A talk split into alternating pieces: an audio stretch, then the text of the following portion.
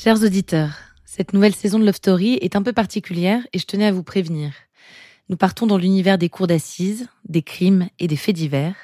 Nous allons évoquer des histoires difficiles. Dans cette saison, je ne parlerai donc pas d'histoire d'amour, mais d'histoire de couple, impliqués chacun à leur manière dans une affaire judiciaire.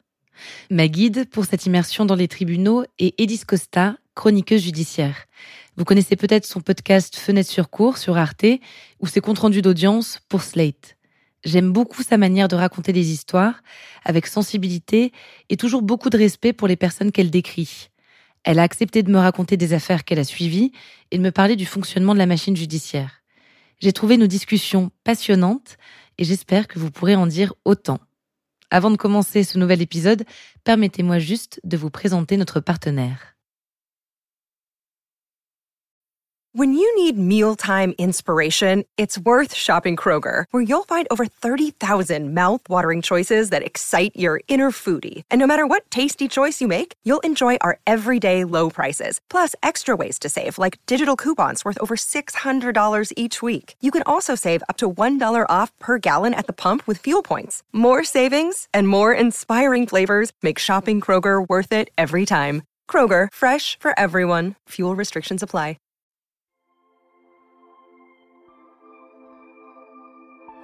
Pour clôturer cette saison spéciale fait divers de Love Story, il me semblait important de parler de la complicité dans le couple, de ce qui peut mener deux personnes amoureuses à commettre un crime ensemble. L'affaire Rémaupin est particulièrement intéressante à mon sens, car pleine d'ambiguïté.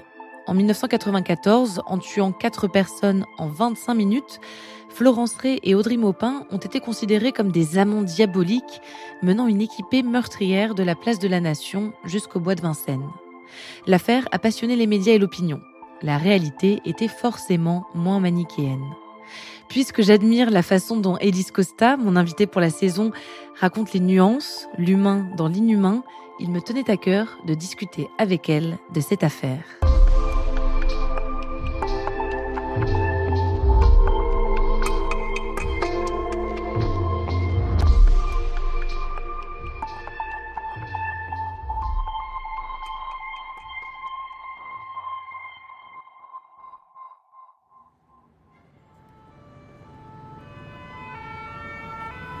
4 octobre 1994, Paris. Sur la place de la Nation, les sirènes des pompiers répondent au pimpon des policiers. L'heure est grave. Une fusillade vient d'avoir lieu. Une rumeur enfle parmi les passants amassés aux environs. C'est un jeune couple qui a fait ça. Ils ont tiré sur des policiers avant de prendre la fuite vers Vincennes où ils ont été neutralisés. Personne ne connaît alors les motivations du duo. Seul le bilan est avéré. Ce soir du 4 octobre, cinq personnes sont décédées, dont trois policiers. Le lendemain matin, tous les journaux consacrent leur une à ce qu'on appellera l'équipée meurtrière de Florence Ray et Audrey Maupin.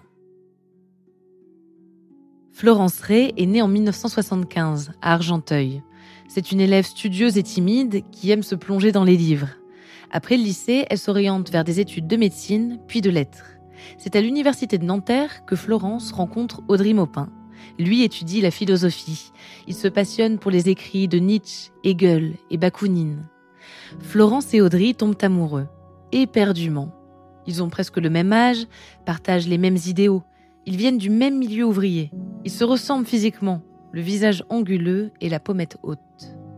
Ensemble, ils fréquentent les cercles anarchistes de Nanterre. Ils militent contre la xénophobie du Front National. Ils veulent plus d'égalité, un accès au logement pour tous, de meilleurs droits pour les travailleurs. Ils sont de toutes les luttes, de toutes les actions qui leur semblent justes. Puis, toujours ensemble, ils se radicalisent. C'est du moins ce que le père et les amis du jeune homme raconteront au procès. Audrey et Florence quittent leurs études et rejoignent le mouvement autonome, un mouvement anticapitaliste européen qui prône l'insurrection. Les amoureux vivent dans un squat au numéro 1 de la rue Becquet à Nanterre.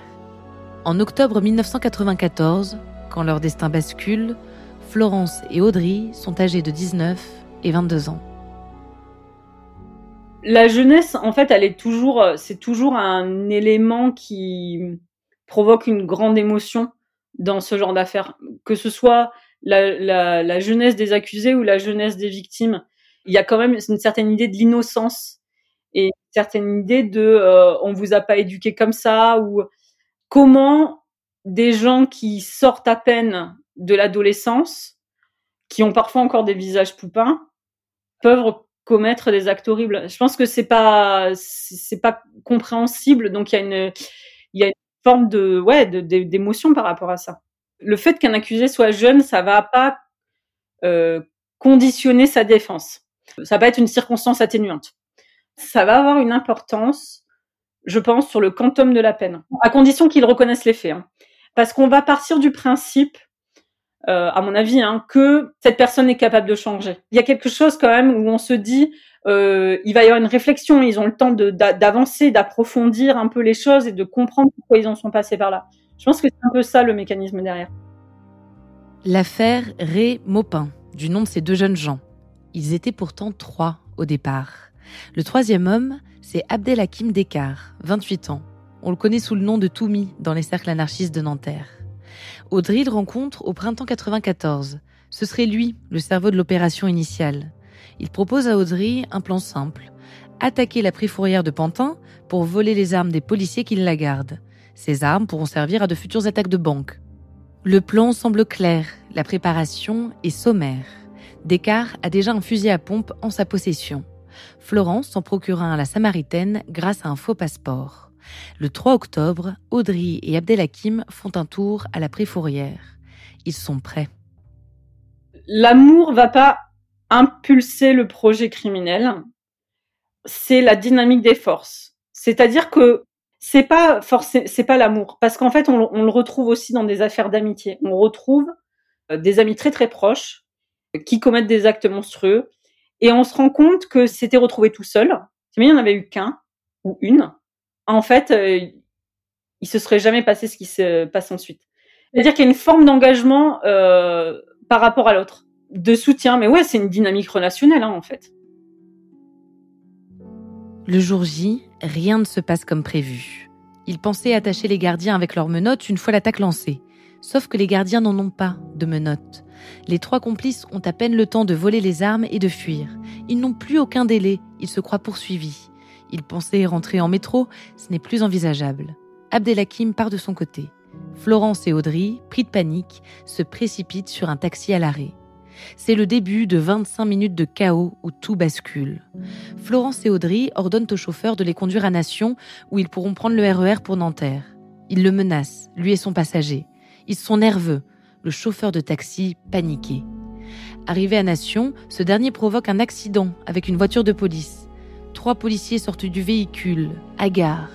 Audrey Maupin abat deux d'entre eux par la portière du taxi avant même qu'ils aient le temps de riposter. Une fusillade éclate.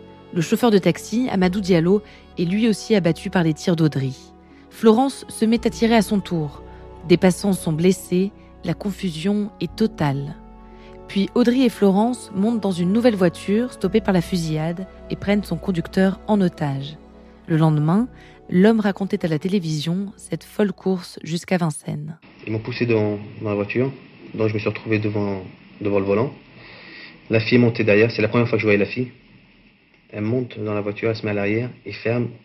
La fille me met le fusil à pompe dans le rein. Elle m'a dit Allez, fonce On commence à rouler, on se retrouve dans le bois de Vincennes, je sais pas comment.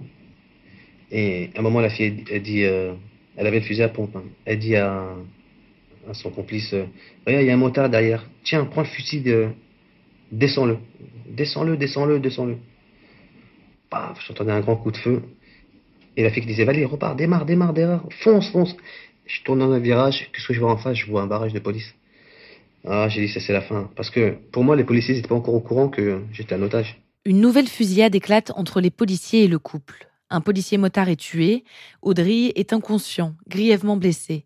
Florence, elle, est recroquevillée à l'arrière du véhicule. Avant de se rendre à la police, elle embrasse Audrey. Il mourra à l'hôpital le lendemain. Toute la nuit, Florence est interrogée par des enquêteurs au 36 quai des Orfèvres. Elle ne prononce pas le moindre mot. Il faudra attendre les premières lueurs de l'aube pour qu'elle écrive son prénom et son nom sur un morceau de papier. De cette nuit restera une photo un portrait de Florence pris par les policiers. Elle porte un caouet, les cheveux courts, et sur sa joue émaciée, une profonde entaille. Elle a les bras croisés et le regard sombre. Les médias s'emparent du cliché pour illustrer leurs articles sur cette folle nuit du 4 octobre dont on sait finalement peu de choses. On interprète le regard de Florence comme de la défiance. Elle devient la tueuse de flics, la fille de la haine. Je pense pas que ce soit un acharnement, je pense que c'est une fascination. Toujours avec cette figure, hein, on a l'habitude en fait de voir les femmes victimes. Euh, parce que c'est le cas, parce que le plus souvent, euh, ce sont elles qui sont victimes. Mais euh, il, y a, y a ce renversement où on se dit ah elle n'est pas si innocente que ça mais alors du coup si elle n'est pas si innocente que ça elle est forcément le diable incarné je pense que la figure du, du couple diabolique est quand même très marquante chez les gens et puis ça s'est passé dans un milieu urbain je pense que le fait que ça se passe comme ça en plein jour et que ce soit euh, rocambolesque et que euh, euh, ils prennent un taxi pour prendre un RER. E enfin, il y a, là aussi il y a plusieurs rebondissements qui font que qui font que les gens vont être happés de sorte par l'histoire. Le mutisme de Florence dure plusieurs mois. Son silence, les mystères autour de cette affaire, cette photo, Florence marque l'imaginaire collectif. Elle inspire des artistes, devient une sorte d'icône de contre-culture. Elle alimente les fantasmes.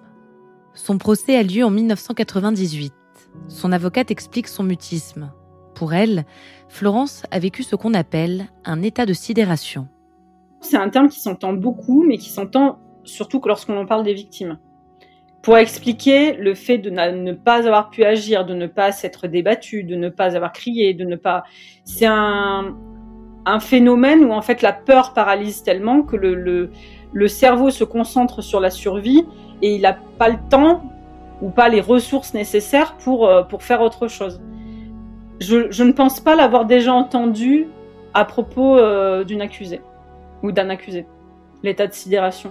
Mais je veux, je veux bien le croire. Je veux bien croire qu'en fait, parce que l'état de sidération, c'est quoi? C'est un choc en fait. Il y a quelque chose, par exemple, que le, les gens ont parfois du mal à entendre, c'est que euh, parfois le crime est traumatisant aussi pour l'accusé. On, pense toujours que la personne sait ce qu'elle fait. Ben, pas toujours.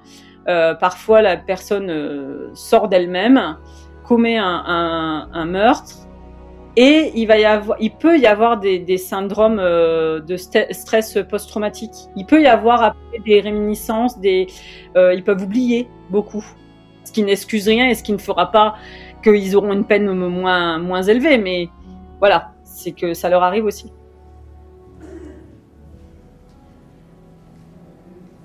Pendant les trois semaines de procès, Florence parle peu. Elle écoute, tête baissée, ses avocats plaider la passion amoureuse, adolescente. Elle pleure sous les flashs des photographes. Elle adresse tout de même quelques mots, entre deux sanglots, aux familles des victimes. Je voulais dire que j'étais désolée, cela a été un enchaînement effroyable. Je comprends leur douleur. Je sais ce que c'est que de perdre un proche, ne plus le voir. J'aurais aimé que ça n'arrive pas. Florence est condamnée à 20 ans de réclusion criminelle. Elle est une détenue exemplaire qui fait du sport, étudie et peint. Elle est libérée en 2009 après 15 ans d'emprisonnement. En 2013, pourtant, le passé ressurgit. Abdelhakim Bekar fait parler de lui. L'ancien complice attaque les bureaux de BFM et de Libération au fusil à pompe. Il blesse un photographe. On l'appellera le tireur fou de Libé, souvenez-vous. De nouveau, on parle de Florence. Sa photo circule dans les médias. Elle réagit alors par l'intermédiaire de son avocat. N'ayant plus aucun lien avec le dénommé Abdelhakim Dekar depuis 1994 et ayant payé ma dette à la société, je m'étonne que, pour illustrer les récents événements tragiques, ma photo se soit retrouvée aussitôt en bonne place dans les médias, avec les conséquences graves que cela représente forcément pour qui cherche à retrouver une vie normale. Pour ma part, j'ai souvent condamné et regretté les terribles événements du 4 octobre 1994 et leurs conséquences pour les victimes et leurs familles. Je m'étonne enfin que ce sinistre personnage n'en ait pas lui aussi retiré les enseignements qui s'imposent et qu'il ait choisi de replonger dans des actions criminelles graves et dramatiques.